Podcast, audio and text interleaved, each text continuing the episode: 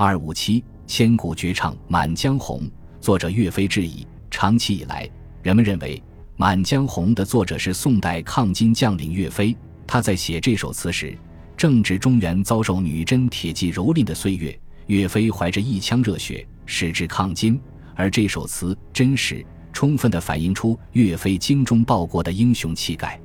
对此，没有人怀疑它的真实性。但是近些年来，有关专家对这首词的作者产生了疑问，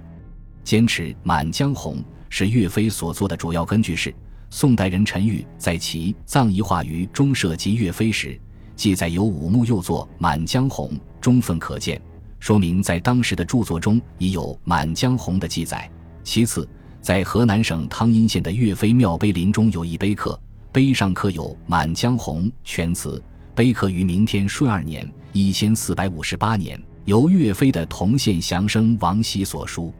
另外，就词中一些具体句子，一些学者也回答了持否定说的人的质疑。如台湾学者李安根据史实同《满江红》中的词项考证，得出结论：《满江红》此乃岳飞表达其本人真实感受，于公元一千一百三十三年秋季九月下旬作于九江。但也有一些学者认为，《满江红》。并非岳飞所作。现代古文献学家于嘉熙根据对《四库提要》辩证的考证，提出了两点疑问：岳飞的孙子岳珂所编《金轮翠编家集》中没有收录这首词，《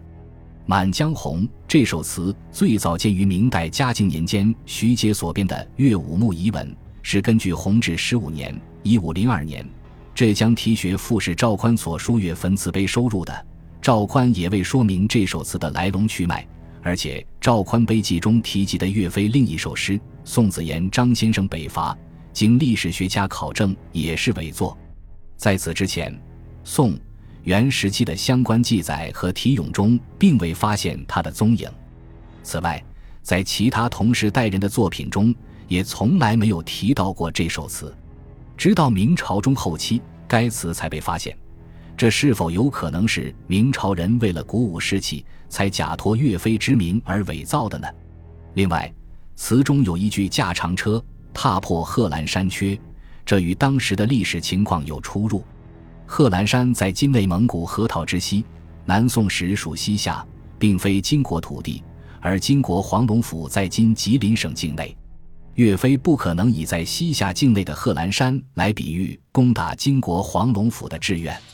岳飞曾与将士们相约痛饮黄龙府，所以他进攻的方向应是今天的吉林省农安县。实际上是明代北方鞑靼族常取到贺兰山入秦甘凉一带，因此《满江红》可能并非出自岳飞之手。